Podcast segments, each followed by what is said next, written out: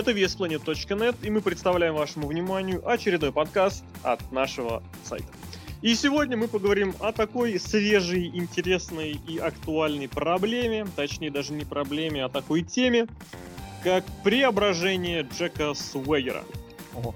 То, что началось несколько недель назад, то, что мы наблюдаем в последнее время, и что мы ждем от этого, к чему это приведет, и возможные препятствия на пути к этому.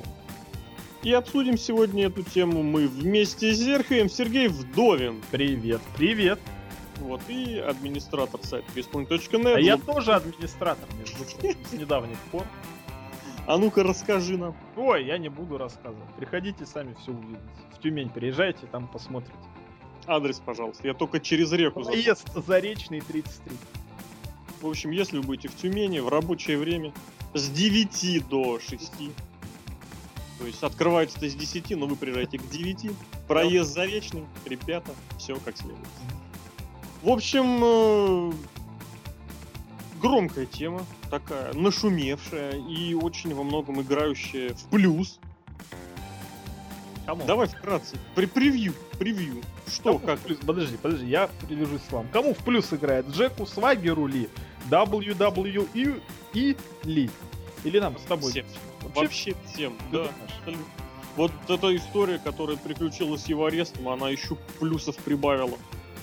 Because we can. А этот, кто он, этот мужик, тоже плюсы, да? Не мужику этому, политикану, тоже плюсов добавил. Вот этому Бену, Да. этому Беку, Беку, Бег. Бек.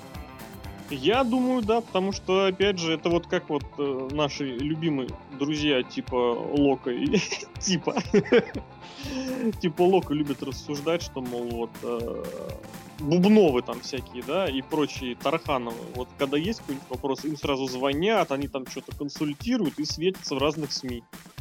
Так и здесь. Чувак засветился, может, так он никому особо интересен не был, а так он засветился перед 12 millions of stupid wrestling people. Это мы с тобой.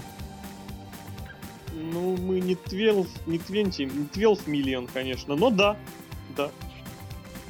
Ну так что, я предлагаю, в принципе, вообще Свегера пообсуждать, в принципе, как исполнителя, благо повод есть, и есть ощущение, что это будет по первый и последний повод его вспоминать. Вообще мы редко посвящаем подкасты так, чтобы целиком тому или иному исполнителю ждем э, каких-то серьезных поводов, когда они того заслуживают, и при возможности приглашаем их в подкасты, они, конечно, чаще отказывают, но иногда соглашаются.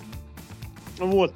Поэтому я не думаю, что будет большим преступлением, если мы сегодня некоторое время посидим, пообсуждаем, повоспоминаем первые ощущения, первые эмоции, когда мы увидели Джека Свегера, вообще, что это такое было, что было потом, что вообще ему запомнился, потому что, несмотря на то, что большая часть его карьеры в WWE, так сказать, зияла такими провалами из серии «Где он? Кто он?», у него были яркие моменты, в которых он, кстати, чаще запоминался очень нелепыми вещами, надо признать. В общем, Джек Свегер. Выпускник университета Оклахома 2006, я раз попозже, 2006 года. Был отличным борцом, правда, титулов он не выигрывал, но тем не менее признавался All American. А Что это All такое? American. Объясни всем на- нашим All American, чтобы вы знали, это каждый год в студенческой ассоциации спорта NCAA э, выбирают по 10 лучших спортсменов э, в разных э, категориях. В борьбе это весовые категории. И, соответственно, если ты являешься одним из 10 лучших борцов в своей весовой категории, ты получаешь титул, титул звание, статус All American. То есть это не статус лучшего. Лучший результат Свегера, если мне не изменяет память, седьмое место на одном из чемпионатов. Вот, тем не менее, у него есть, если мне опять же не изменяет память, рекорд по числу удержаний за, одну, за один год. Нужно четко понимать, что в отличие, ну хотя не то чтобы в отличие, как и в многих других, вот так скажу, студенческих видах спорта, в борьбе, вот это еще более утрировано, там 90% противников это никудышные неумехи. Ну серьезно, вот без обид просто. А, Соответственно, полу- получить победу, если человек реально борьбой занимается, то есть идет как бы идет на медаль, претендует в олимпийскую сборную, а в Америке в олимпийскую сборную как раз в основном университетчиков отбирают. Ну, Так вот, там од- одержать победу не доставляет никакой сложности. Вот я, к сожалению, забыл имя борца, которого буквально недавно подписала WWE, но я в свое время нашел на Ютубе бой один при его участии, это было очень смешно. У него в противниках был такой жирдяй. Он его меньше головы на полторы, на две. При том, что это какая-то супер тяжелая весовая категория, он его толще раза в четыре. И вот этот самый борец, которого WWE подписали, он пытался все как-то, как что-то его победить, он не мог его не удержать, ничего с ним сделать. Он там победил по очкам, причем за какую-то ерунду, которую он проводил. Я в борьбе не такой большой специалист, тем более сейчас опасно, тем более вольный, а он, по-моему, вольник. И Свегеры, вот то, что я смотрел. Вот, ну, соответственно, вот так вот. Он этот самый All American, у него седьмое место, лучший результат, у него рекорд по числу удержаний за один сезон. Он дважды Это... All American, да? Да. Поэтому легально. он All American American. То есть, опять же, повторимся, это он дважды попадал в десятку лучших борцов страны в своей весовой категории. Ну, он супер тяж, по-моему, если не взять память. Вот это, кстати, тоже интересная вещь, потому что вот в супертяжах бывают э, борцы как, э, там, не знаю, ну, 110, да, и 150. Mm-hmm. И то, и то это супер тяжелая весовая категория. Ну так ладно. Соответственно, что человек выпустился из университета, закончил, начал нормальную карьеру, карьеру в финансовой области. Кстати, в этом смысле Сугер является одним из крайне редких исключений. Он, во-первых, имеет образование, э, как, как бы качественное, а университет так плохом, извините. Вот, во-вторых, у него реально была нормальная работа, то есть клерком каким-то, наверное, числился в этой фирмочке, куда его пригласили. Консультант, кредитный специалист. Да, да, вот это вот или оператор колл-центра. Да, да. так. Вот, и тем не менее получил приглашение, провел пробный матч, и его выцеплял из э, борьбы, из вот этой фирмы в Далласе, по-моему, да. Вот, нет, вообще, как он из Оклахомы попал в Даллас, я не знаю, но в Америке вот это вот достаточно широко распространенная практика, когда человека мотает по стране, это, мне кажется, очень хорошая практика. Потому что у нас в стране в основном мотают в одном направлении, ну и, соответственно, что? Это, это уже плавно переходя к, завершающей части нашего плана. Что вот эти вот самые illegal. Ну ладно. Соответственно, его приметил никто иной, как Джим Росс. Ого. А Джим Росс, простите меня, это не Джонни Эйс, который игроков, набир... игроков, который борцов набирал по женским календарям и женским спортивным справочникам. Это показатель. Вот, ну и что, соответственно, в шестом году подписал соглашение, отправился во Флориду. Тогда еще, по-моему, Флориды не было, он, по-моему, в Deep South был. Вот, ну, там немножко потусовался, потом потусовался во Флориде, выигрывал чемпионство в тяжелом весе, на хорошем счету. И вот э, осенью восьмого года он наконец-то и дебютировал. Угу. Да, признавайся, помнишь его дебют? Ну, я его посмотрел 10 минут назад.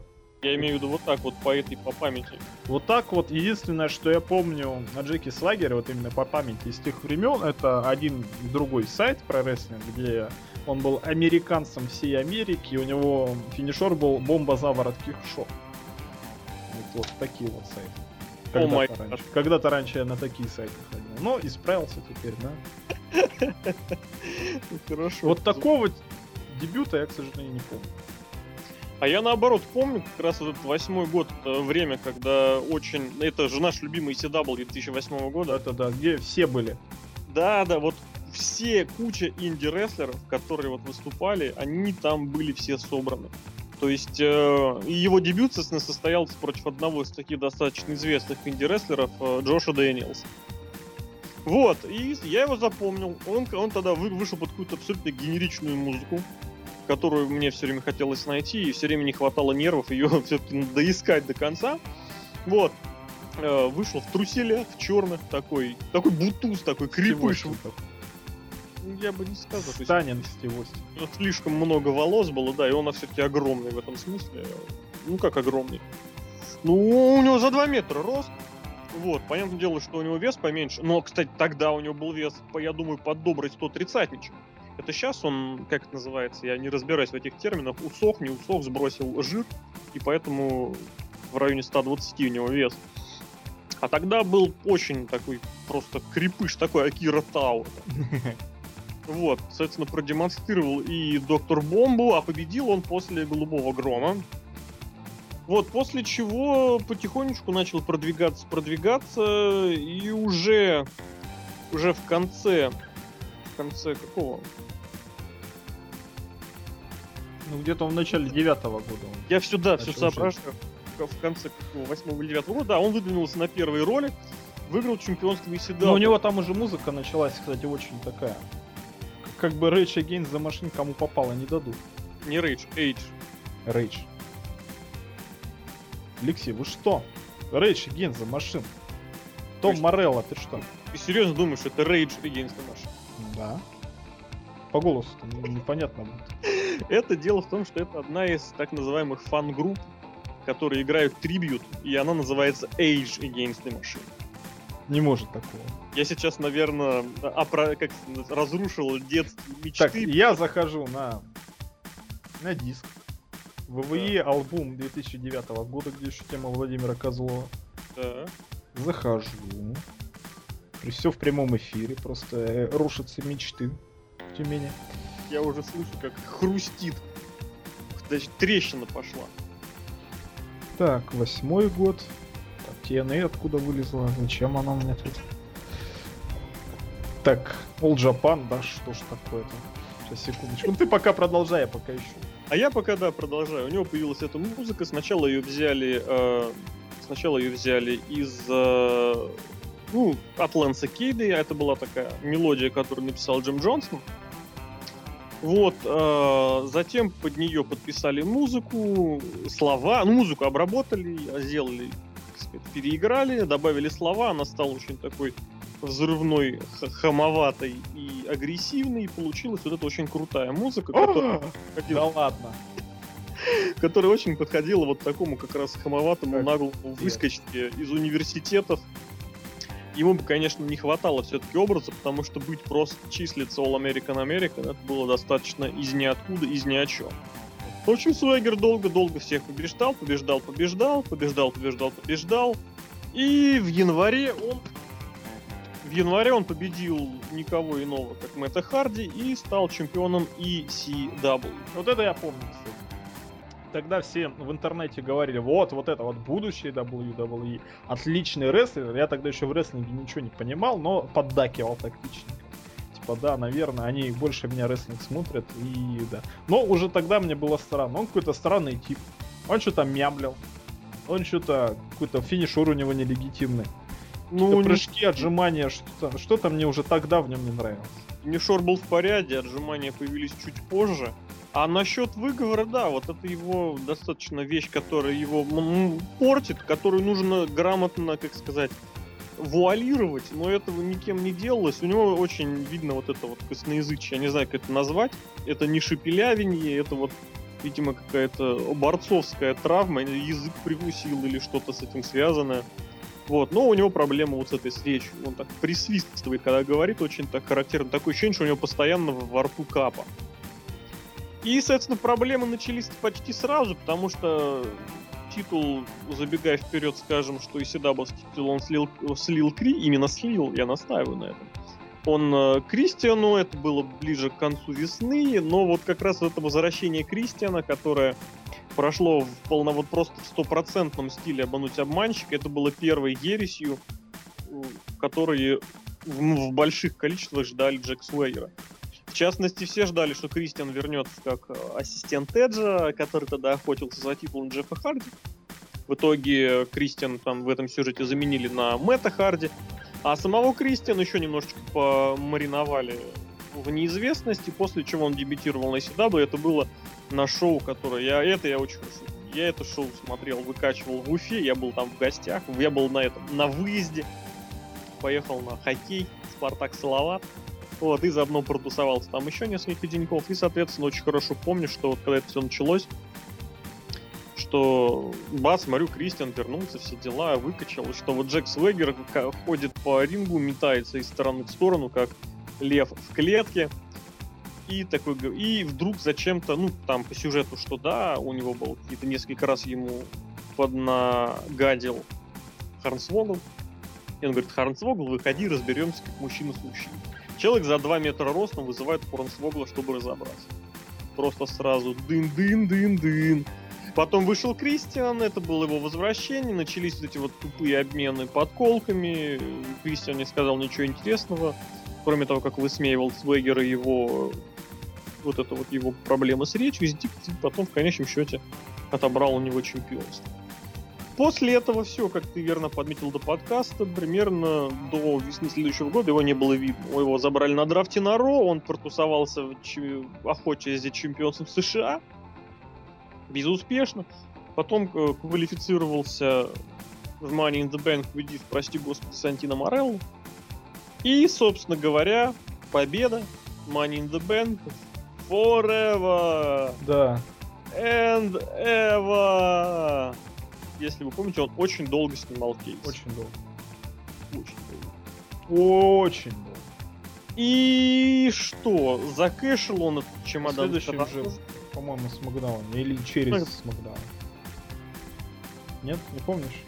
По-моему, у нас на первом же. Ну, То есть так же, как обычно, выбежал был- и просто из а, Там были разборки Джерика и Эджа, которые разбирались из-за титула, и чьи разборки сохранились с Расселманией. Один провел другому гарпун, вышел Свегер и победил. И стал, ну как победил, выиграл титул. И стал носить титул, стал носить дурацкую робу, Да, да, да, да. красно-синюю. Вот, потом он некоторое время построил из себя Джерика, походил с костюмом, все это было в высшей степени невнушительно. Вот, и в конечном счете чемпионство он проиграл. Проиграл он когда? Проиграл он на Fatal 4-Way, Перед армией. играв в Рэй Мистерио в матче, в котором также принимали участие CM Punk и Big Show. Ого. Расскажи нам про свои воспоминания о том матче. Я помню, тогда еще обзор на форум писал. Боже мой, об этом писать. Если ну, вам не лень... По-моему, я- может, даже я его загасил даже на сайте. Нет, по-моему, это ты не постил, это... Но я писал обзор на форум такой вот. Прям, прям я могу даже поискать, опять же. И не готовлюсь к подкастам. Но- Не, я думаю, ничего страшного. Я, в крайнем конечном случае, я его сам за закину. Вот, если он того, конечно, стоит. После чего Свегер опять ушел в никуда. Реванш был на Money in the Bank. Ничего интересного не произошло. В конце года у него стал появился Орел. Помнишь эту чушь? Вот Орла я не помню, я уже Чава Геррера. Чава Геррера, одет орлом, бегал вместе с ним на ринге. Нет, тогда я служил. Они бегали и конец десятого года. Ну, видимо, не конец. Это конец, ты вернулся, должен был уже я вернуться. вернулся в декабре месяце. Ну вот, примерно тогда оно и было. Нет, я не помню, хоть убей. Ну, в общем, и ладно, этого не было ничего такого интересного, серьезного. У него был очень интересный, неплохой матч на TLC при участии Долта Зиглера и Кофи Кингстона за интерконтинентальное чемпионство, в котором, э, ну вот, была такая очередная, как сказать, синдром, очередной э, привет из того, как сегодняшние гиммиковые матчи делаются, которые делаются не ради матча, а ради того, чтобы придумать для них какую-нибудь выпендрежную фишку. Собственно, тогда э, Кингстон и Свегер стаскивали пояс с, с ламп, с лампы, с люс, господи, с лестницы, и они его уронили, а Зиглер подобрал на полу. Матч сам неплохой, я его, кстати, недавно заливал прям совсем в HD качестве, можете заглянуть на любой из наших видеохостингов, там оно все расположено. Вот, после чего он о, господи, это вот э, точно твоя любимая те- одна из любимых тем. После чего он стал тренером Майкла Коула для его матча против Джерри Лоулера на WrestleMania 27. Да, это я помню. Он, он научил Коула чему там, Энкл Лоб. Как он назывался. Не помню, как-то весело назывался. В общем, все это было ужасно. Все это было ужасно. Опять все это было в никуда. Свегер там видел некоторое время с Борном. Потом его подобрала Вики Геррера. Некоторое время он выступал сам по себе. Снова в, ч- в дивизионе чемпиона США. Фьюдил и объединялся с Долфом Зиглером. Все это дело шло, шло, шло. И, соответственно, в прошлом году, в 2012 у него был очень длительный период, когда он проигрывал, он сменил прическу на дурацкую, он был одним из участников команды Джона Луринайтса на Расселмании. В общем, было всего много интересного и неинтересного, чаще неинтересного. И где-то в прошлом летом он исчез. Где-то так в конце августа. И да, нет, даже в начале сентября. Там же инфа была, что он как бы, да. Вот, да, соответственно, появилось несколько всяких разных слухов. Вот. Один, я говорю, из которых я раскопал там чуть не у личных друзей Свегера в Твиттере, в переписке, в том, что основная информация была, что, во-первых, у него страйк, а во-вторых, что у него, ну, такой скрытый страйк, я не знаю. А во-вторых, переупаковка гиммика, правда, неизвестно во что. Просто о страйках они обычно заявляют. Вот, а информация такая, слушок пошел, что у него он покуривает, причем так очень уверенно и серьезно, марихуану, все дела. Вот, что касается марихуаны настоящей, не настоящей, синтетической, читайте прошлонедельный факт, достаточно подробно там эту тему разобрал, почему можно курить и не получать страйки, а можно курить и получать страйки. Это было в случае Рэнди Ортона, Эвана Борна, Кофи Кингстона, Рона, Рона Киллинза. Там, в общем, большая, богатая компания собралась, которые курили различную разновидность этой самой субстанции. Вот. Ну и все. Соответственно, он при этом появлялся регулярно на домашних шоу. И тут вдруг, прям вот в начале этого года, в первом февраля, он прям появился на смеке, по-моему, да? Угу. Он сказал, появил... что я буду Elimination Chamber выиграть. Я говорю, хочу в Elimination Chamber. И вот с этого началось его такое серьезное преображение. Ну, сначала никакого намека уже не было. Он просто вышел и сказал, я хочу. Поначалу, да. А потом хоба, и вышел какой-то мужик усатый. Кто этот человек?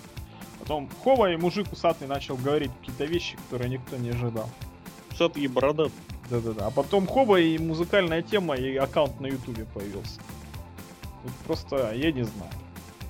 Мужик, Все, это... сразу, блин, я понимаю. Мужик это очень известная личность, очень одиозная личность. Это один из самых злостных хилов своего времени. Это Дач Мантел, который э, помимо успешной кар- карьеры рестлера, ну как успешный, нормальный такой, как след. У него там в одной из своих территорий из небольших э, территорий NWA у него порядка больше 10 титулов. Э, соответственно, выступал он, понятное дело, на где-то там на Среднем Юге, Mid-South, все дела. Он в 90-е годы он был менеджером э, многих рестлеров, э, которые имели гиммики таких деревенщин реднеков, то есть братья Блю, то есть Брэдшоу. Вместе с ними со всеми выходил дядюшка Зебекая, дядюшка Зеб. И вот очень это удачно, на мой взгляд.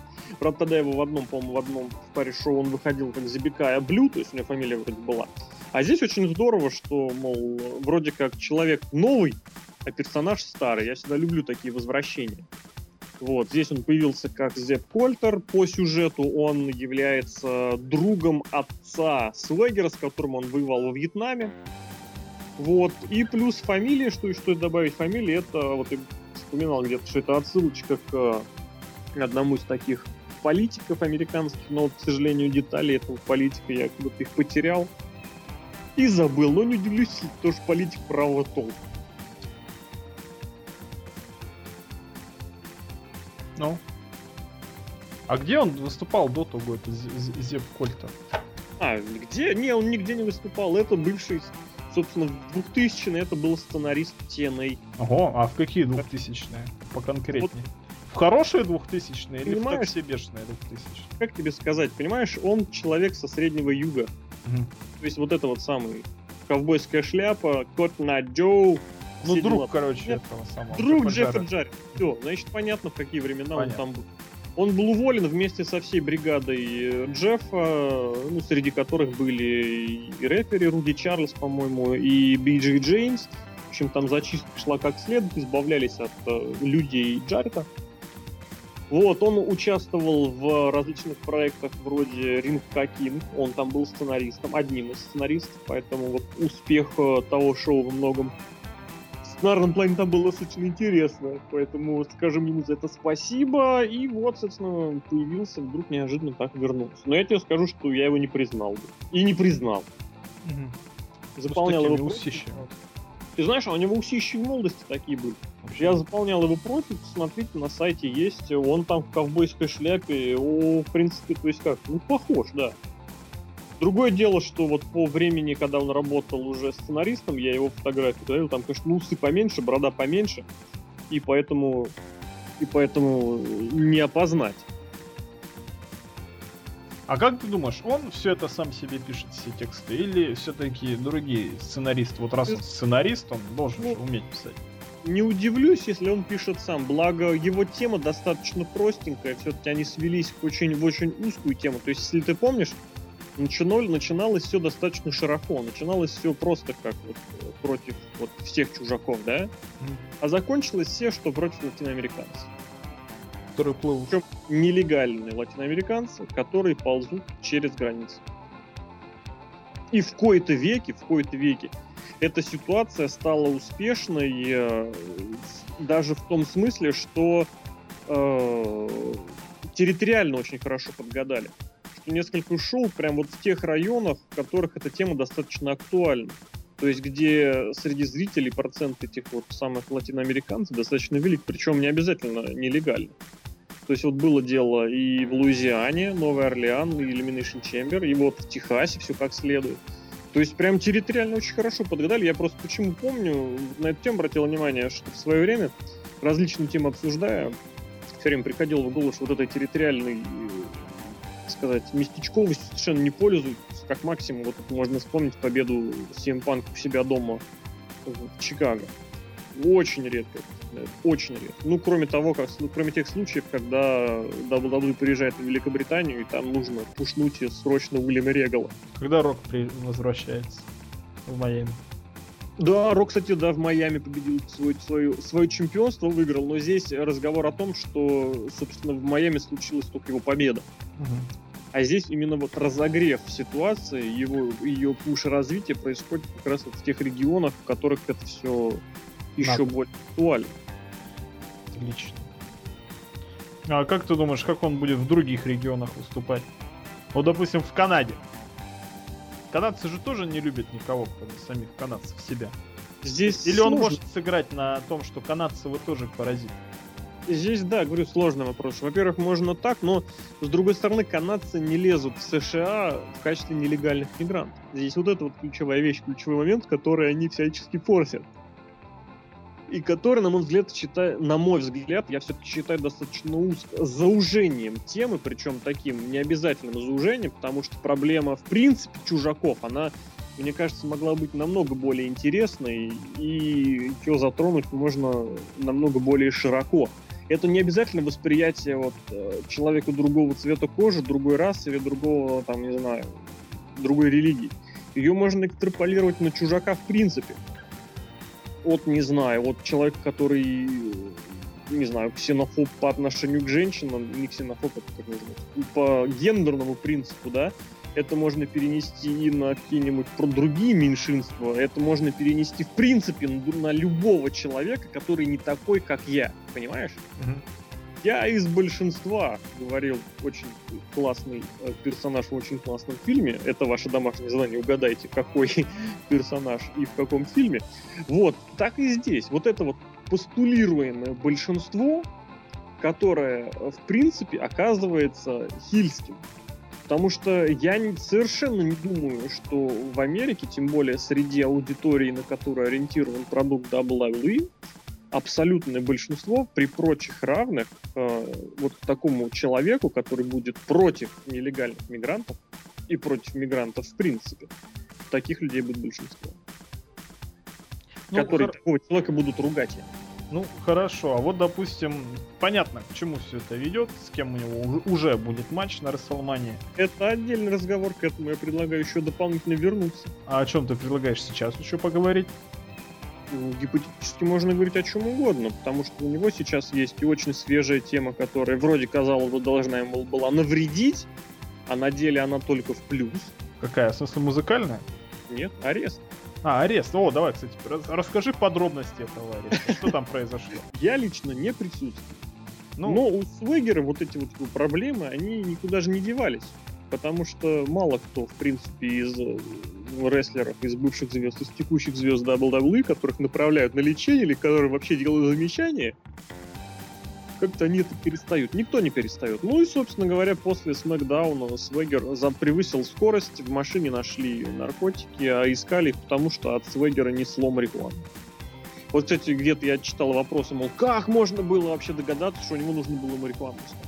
Очень просто. Марихуана, она пахнет достаточно характерно. Я, кстати, не знаю, как она пахнет. Я знаю, что она характерна. Вот, вот и, соответственно... с тобой не нюхаем. Да, просто ужасно. И, соответственно, я не думаю, что составило какую-то проблему привести обученную собаку, которая бы сразу все как следует нашла. У них штрафы, которые в соответствии с законами штата Миссисипи ему грозят, это там какая-то ерунда, типа штрафа долларов 500 в общей сложности, или даже, может, чуть побольше, полторы тысячи, но там в общей сложности за превышение на 10 миль в час, за хранение марихуаны, за вождение, за, самое главное, за вождение в, в этом состоянии DUI, Drive Under Influence, то есть состояние опьянения, алкогольного или наркотического.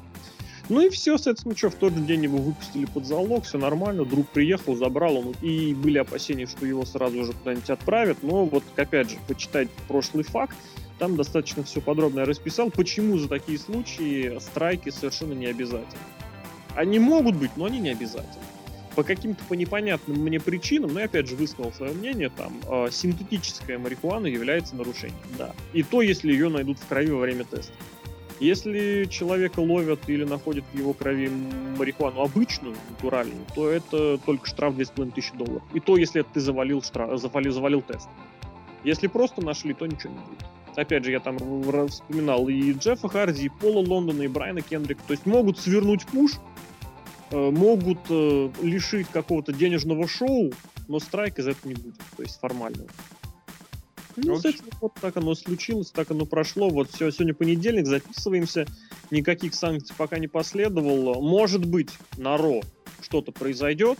Если произойдет, нужно будет это из подкаста вырезать. Или вообще всю тему бросать к черту. Но на данный момент все очень хорошо.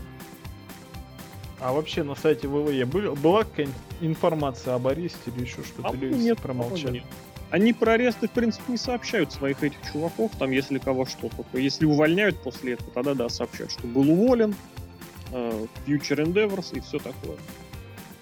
А, почему прощали? Вот ты говорил, что он дружок, или проект Винса Макмена. Да. Что он борцуха. Поподробнее да, расскажи нам. Вопрос не в этом. Вопрос не, не в том, что он вот именно из-за этого. Он попал в WWE не через рестлинг он попал пусть через борьбу, но он попал вот, пусть его рекомендовал Джим Росс, но он тренировался только WWE. У него отличная внешность для борца. Ну, во время дебюта у него была внешность, конечно, совершенно Ужас. смешная. Вот, соответственно, во Флориде у него все было примерно так же. Но он очень хорошо габаритно выглядит, мощно, все как следует. Отличные гены, отличные, как не гены, отличные навыки борьбы именно. Хорошая школа, все как следует. Соответственно, учитывая, что нигде перед этим еще не выступал, можно было предположить, что рано или поздно он получит свой шанс зацепиться за пуш, потому что любой рестлер ростом больше 195 сантиметров такую возможность получает. Другое дело, как он ей пользуется. Привет, Мейсон Райан. Но это такая возможность у таких рестлеров бывает. Свегер он ее дождался, причем дождался не раз. Каждый раз получалась какая-то ерунда, то он никак не мог снять чемодан с кейса, то он лез драться с Харнсвоглом, то он э, начинал строить из себя Джерика для бедных, для больших, но бедных.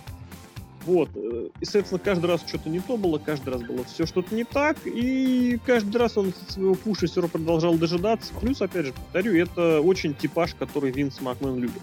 В данной ситуации совершенно не вижу ничего преступного в этом, потому что, повторюсь, мне лично очень нравится и как он выглядит, и как он выступает, и вообще как он себя ведет. Вот банально, вот знаете, вот это вот. Это даже не сказать, что вот арсенал какой-то или техника исполнения приемов, это именно вот поведение на ринге. Очень себя вольготно, комфортно чувствует. Это очень хорошо, это очень здорово. Он чувствует ринг, он чувствует противников. Потенциально это из Свегера может получиться. Хотел сказать мог, уже не знаю, может, ему тридцатник в том году был. Он почти мой ровесник. Э, очень хороший раз. Очень качественный, аккуратный. Вот другое дело, что у него главная проблема, которая у него может быть, кстати, это проблема свойственна многим проектам Винса Макмена. Это проблема вот, вот, вот отношении к делу. Вот пресловуто attitude. То самое, что сгубило и Мейсона Райана, и Бобби Лэшли, и многих остальных помогло Джону Сини, хочется сказать. Да, да. Ну давай все-таки про Альберта Дель Матч на Расселмане назначен. Давай про музыку. А, про музыку, музыкальную тему. Давай, я, раз, раз, я расхвалил и раз, раз, расщепил твои детские мечты про Rage да. Against тебя новая тема. Отличная тема. Вот то, что надо. Я об этом говорил давно еще в нашем шоу. Э, в воскресенье вечером, которое идет. Ему нужен марш такой патриотический марш. Причем, я думал, марш типа звезды и полосы такой, то есть веселенький марш, там пум пум пу пу пум пу пу пу пу пу пум все такие идут, там все радуются, маршируют. Ты понимаешь, вот этот вот, вот этот вот марш типа Stars and Stripes, во-первых, не марш, а ну, во-вторых, это такая студенческая музычка.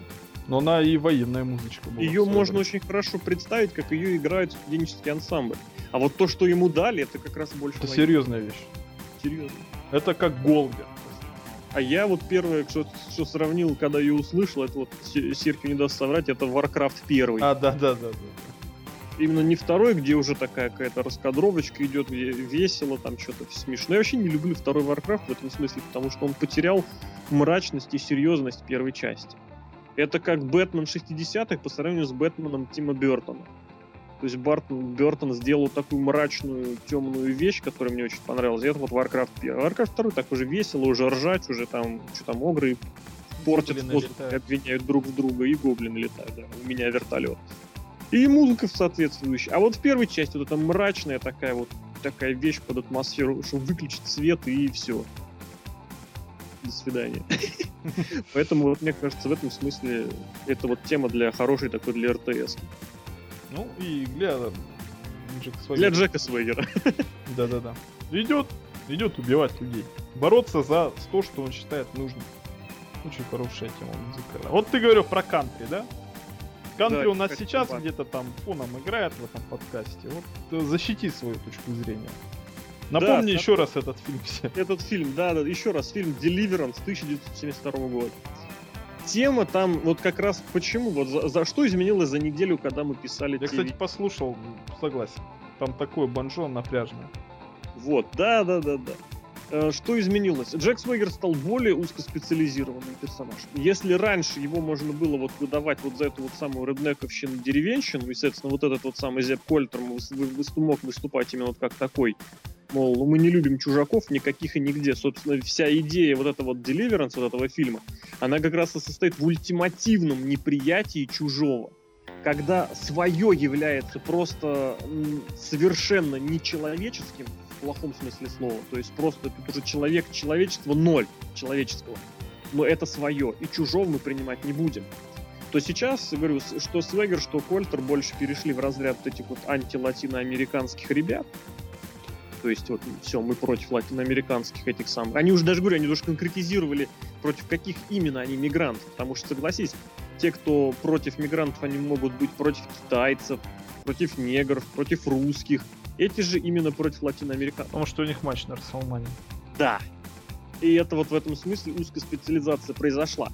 А тогда, когда еще можно было из Свегера выдать вот такого персонажа ксенофоба, ультимативного, Тогда вот, на мой взгляд, ему и нужна была такая банжа-музыка, не обязательно вот та, которая там, но вот обязательно что-то вот такое, что должно нагнетать ненужную обстановку. Вот этот марш, который у меня сейчас есть, он тоже нагнетает. Но, на мой все-таки взгляд, это хоть и военный марш, но, вот говорю, это выглядит как музыка из, из компьютерной игры 90-х годов. Вот, а ему вот это банджо, оно придало бы вот этих вот самых э, ноток, э, которые бы его больше ассоциировали с вот определенной кастой людей, с определенной территориальной, об, территориальной общиной, общностью, я даже не знаю, как это правильно сказать. Вот, и это было бы... Плюс, опять же, я очень люблю, когда в рестлинге используются, корректно используются параллели с той или иной ну, вообще частью культуры. Неважно, американской или в принципе. И вот эта вот часть, в принципе, банджи, я говорю, оно ассоциируется вот такое медленное в исполнении мальчика с плохими зубами, да. Но он очень страшный мальчик. Очень страшный мальчик. Да. Так там и нужно было изобразить абсолютный имбридинг. Просто вот абсолютно, это просто реднек в квадрате. То есть для которых аудитория Нэшвилла, аудитория вот эта, которая смотрела TNA долгое время, это просто Альберт Эйнштейн вместе с э, Яковом Перельманом. Боже мой. Это я сейчас не по еврейскому принципу. Это как Кота Найджо, такие веселые реднеки. Да. А здесь просто, ребята, блин, это вот как, ох, я сейчас вспомнил, что еще прям еще круче. Серия из секретных материалов, которая, по-моему, называется Home. Сейчас я даже проверю. Ну, пока ты проверяешь, я хочу сказать, что это проще, то, что он сейчас показывает. Это проще и для зрителей, которые вот реально сидели и не понимали, о чем он говорит. Потому что э, и даже даже даже любимый Джерри, Роль, Джерри Лоллер сказал, что э, я туда не полезу. Не, не, не. А что сказал Лейфилд? Ой, Лейфилд, он же Ронни комментирует. Ну, Свегера-то он видел. А Смакдаун я не смотрю. Понятно. Просто я к чему, что э, Брэд Шоу тактично помалкивает, это слышит, потому что, во-первых, это он продолжение его персонажа 90-х, за что огромнейший еще один респект, еще один плюсик э, в адрес Лейфилда. Потому что, как бы, извините, вот этот самый дядюшка Зеп, его менеджером был в 90-м. А во-вторых, Джон Брэдшоу Лейфилд стал Джоном Брэдшоу Лейфилдом именно при помощи сюжета против испаноязычных ребят, против латиноамериканцев. Эдди Геррера и все такое. Это большой привет 2004 году. Ребята, I have never seen this before. Когда большой белый парень против латиноамериканцев. Ну тут латиноамериканец такой весь успешный себе. Да, а там было наоборот. Там был Ролл модел, простите. Там был богатый белый чувак, который против э, мелких латиноамериканцев, а здесь наоборот обычный простый, ну простых я имею в виду латиноамериканцев. А тут наоборот простой такой простолюдин против еще вот таких зажравшихся чуваков. Вот, а, соответственно, да, вспомнил я эту серию, и по названию правильно такая серия называлась Home, если не изменяет память, это единственная серия секретных материалов, на которую был наложен возрастной рейтинг, э, по-моему, мощный. То есть единственная серия, который, у которой были ограничения на показ по времени и по территории.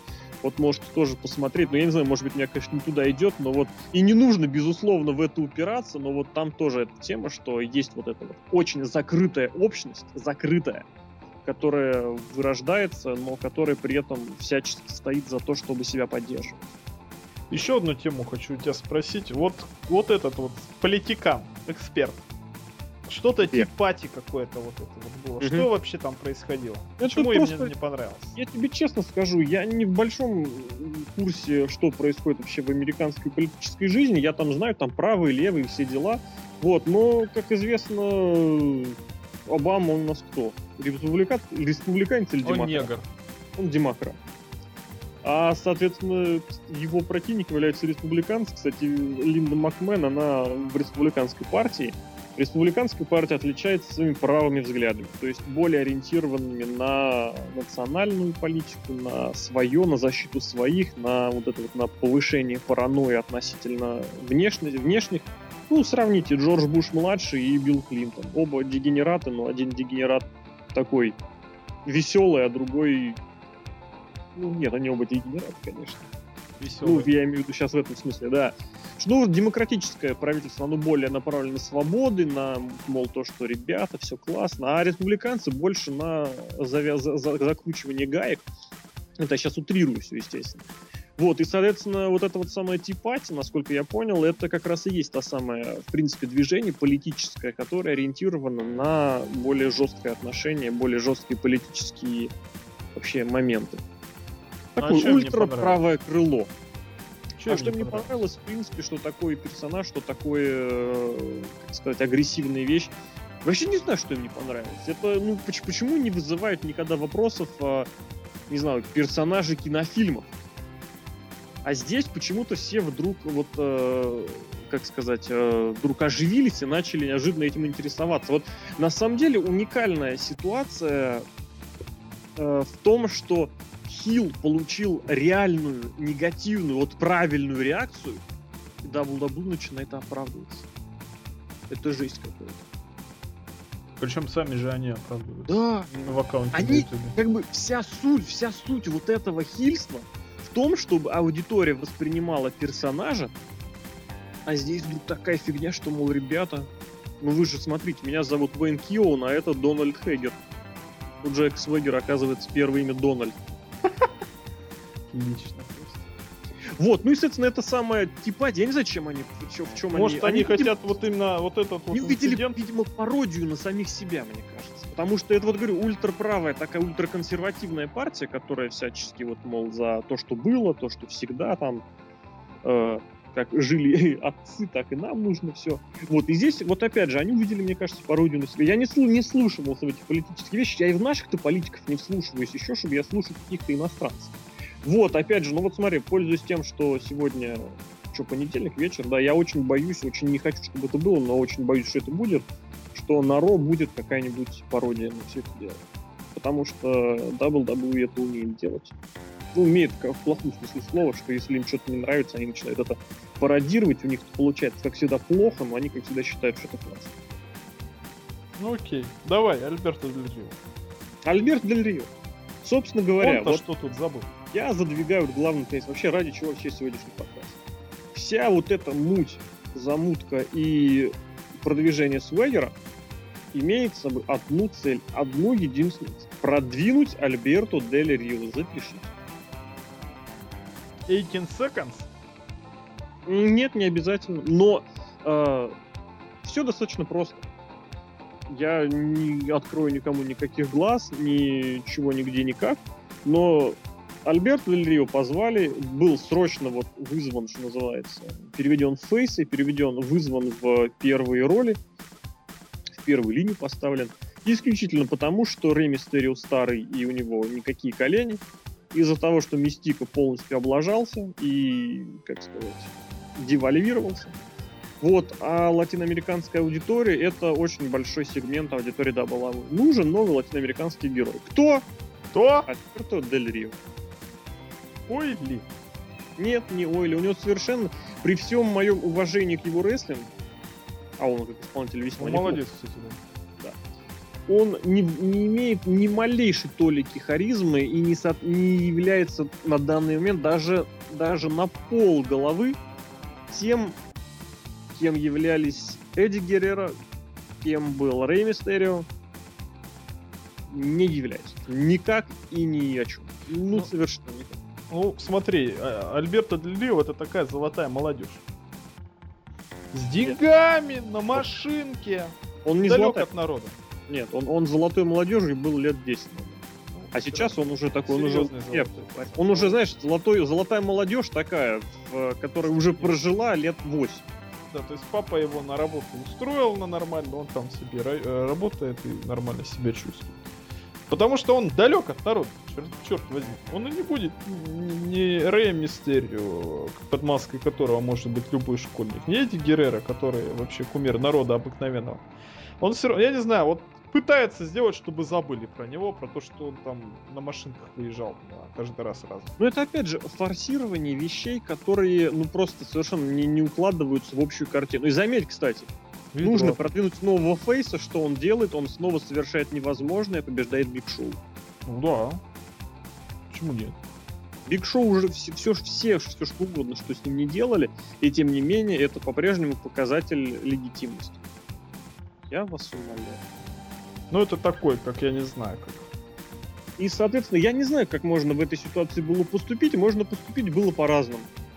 Можно было предложить, попросить или снова сделать по новой, чтобы Уника работал в маске. Он в маске очень хорошо работал.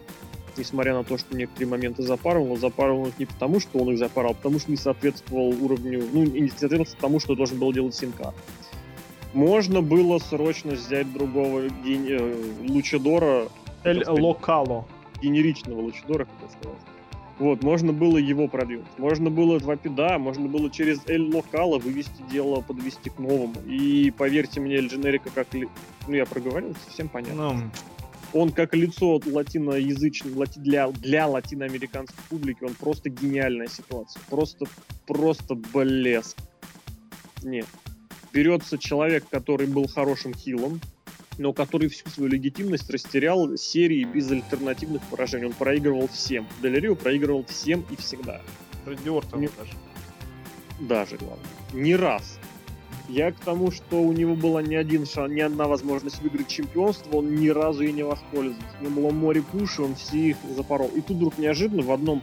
Ты помнишь, кстати, каким образом он в фейсы перешел, благодаря кому? Он защитил. Кого? От кого? Испанских комментаторов, от каких-то от... джоберов. От каких? Я не помню, как их зовут. А, эти, эти. А, Бэнд. Кит Слейтер, ребята, и здесь отметился.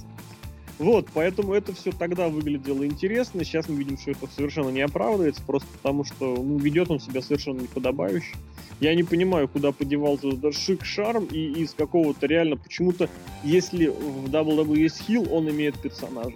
Если он переходит в фейс, он абсолютно теряет все сразу. Он становится абсолютно генеричным, среднестатистическим каким-то чуваком. Так и здесь, который еще при этом ведет себя совершенно не как фейс.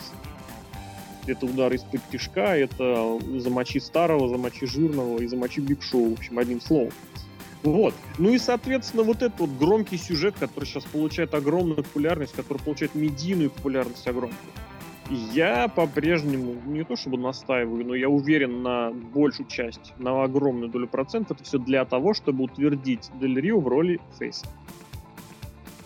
Потому что Дель Рио победит Свегера.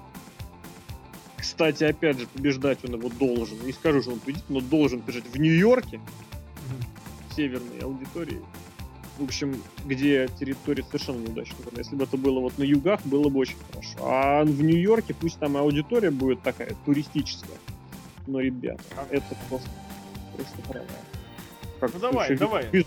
Статус про Канаду. Давай. Статус про Канаду, не понял. Тезис про Канаду, я слово перепутал. Про Канаду? Про канадского лучадора. Да, лучадор. Что с ним? У меня вот была такая побочная мыслишка, да? Mm? О том, что совершенно запросто, как запасной вариант, у WWE сейчас может быть вот этот запуск Лучидора Дженерик. Потому что он сейчас может закрыть сразу несколько позиций. Он, во-первых, может закрыть позицию Лучидора. Это маска, это мерчендайз. Ребята, мерчендайз нужно двигать. Не продавать, а двигать. Мы используем правильный термин. Во-вторых, это маска свежее, новое лицо. Не маска, а роль. А Дженерика является, на самом деле, в этом плане уникальным персонажем. Вот я не помню, когда в последний раз рестлер, который приходит в WWE, практически с нуля готов выступать. Я абсолютно в этом уверен. То есть вот, возможно, во многом на это повлияло то, что Дженерика мы видели вживую. Я видел его дважды в прошлом году, я, я ему я увидел без маски, ребят. В общем, дело не в этом. Дело в том, что Дженерика это человек, это рестлер, это исполнитель, который уже сейчас готов выходить на ринг WWE и выступать на ринге WWE. Почему я так говорю? Потому что это уникальный совершенно рестлер. Это рестлер, который выступал в последние несколько лет на всех континентах, которые сейчас поддерживают рестлинг. Ну, возможно, кроме Африки. В Африке рестлинг есть, но, по-моему, Дженерика там не было. Он выступал в Австралии, он выступал в Японии, он выступал в Европе, он выступал в Южной, в Северной Америке. Если бы в Антарктиде была бы пингвинья Федерации рестлинга, Дженерика был бы ее первым чемпионом. Или как минимум участвовал бы в финале.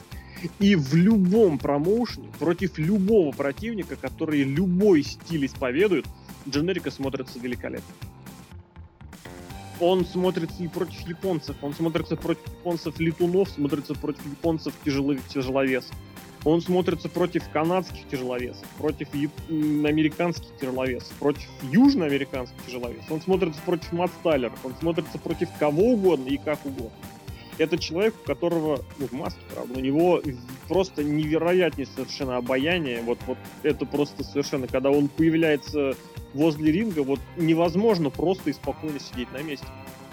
Это, ну, вот те счастливчики, которым удалось успеть на дженерик посмотреть, ну, может быть, конечно, Дженерик приедет в Москву с, и в Питер с House Show WWE, но вот на данный момент это были две такие уникальные возможности посмотреть на него вживую. Те, кому это посчастливилось сделать, они не дадут мне соврать это человек, который заряжает своей энергией просто на совершенно невероятном уровне. Ему нужна, конечно, еще взрывная мелодия хорошая такая на выход, это будет очень здорово. Но Дженерика на данный момент может закрыть совершенно огромное количество позиций. Он фейс, он яркий и отличный фейс. Когда бы последний раз в WWE был яркий отличный фейс?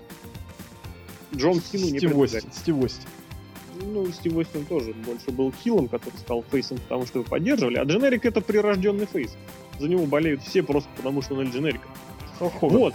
И, соответственно, вот это вот мой такой побочный тезис, который я немножечко так лелею в глубине души, но вот я надеюсь, что основной вот этот тезис сорвется, что люди все-таки поймут, что Дель Рио это далеко неудачный вариант в плане такого all Mexican Mexican, да, all Latino American, Latino American, вот, и что вдруг в какой-нибудь там второстепенный момент на каком-нибудь роле, на каком-то смакдауне Суэгер будет месить Дель Рио, а там на помощь выбежит новая мексиканская звезда. Я уверен в том, что Дженерика имеет абсолютно стопроцентный потенциал стать суперзвездой в WWE, просто уверен, как никогда я не вспомню. Я не помню, чтобы вот когда, когда кого-то подписывали, я был настолько уверен в, перс- в успехе персонажа.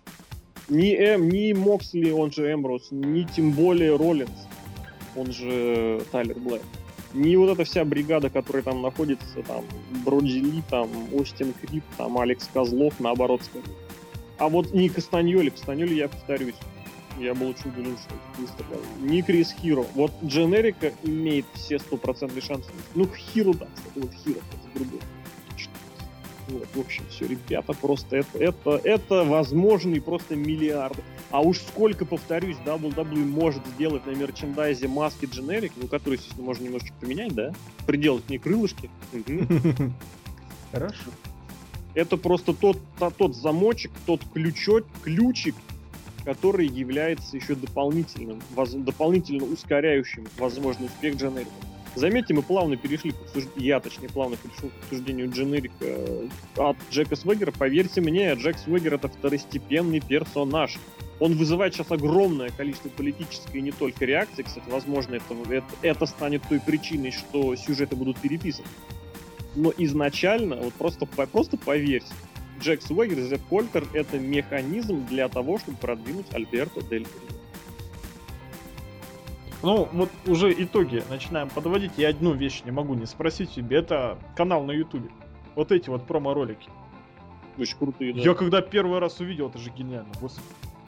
Это ж, это ж просто вот все вот, вот я вот не... и до. Вот этот вот. мувимейкер, как он поправляет микрофон, ой, камеру в начале и в конце стоят, смотрят в камеру ну, секунды три.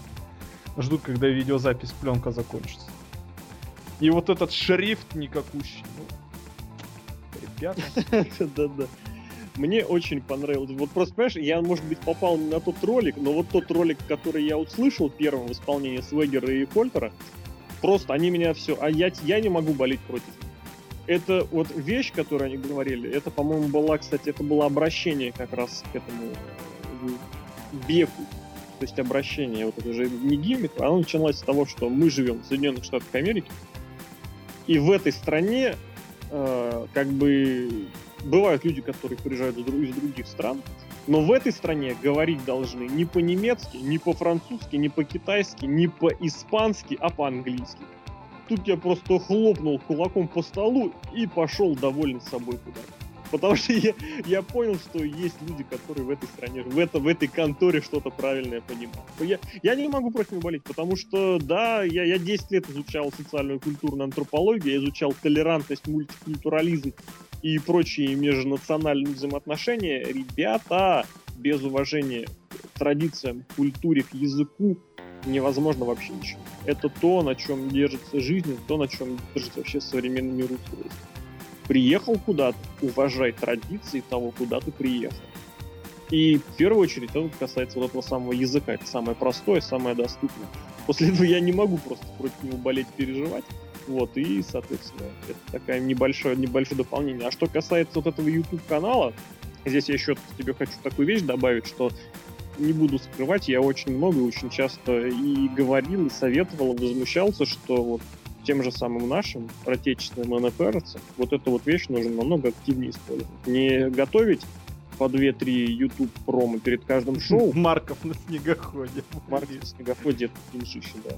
А вот эта вот возможность самореализоваться, это возможность проявить свои данные, это возможность запомниться фанатам, зрителям, это ничто не мешает создать канал на Ютубе и развивать там своего персонажа. Ни условному, там, не знаю, кому-то рестлеру А, ни рестлеру Б. Неважно, на каком языке он говорит и в каком промоушне он выступает.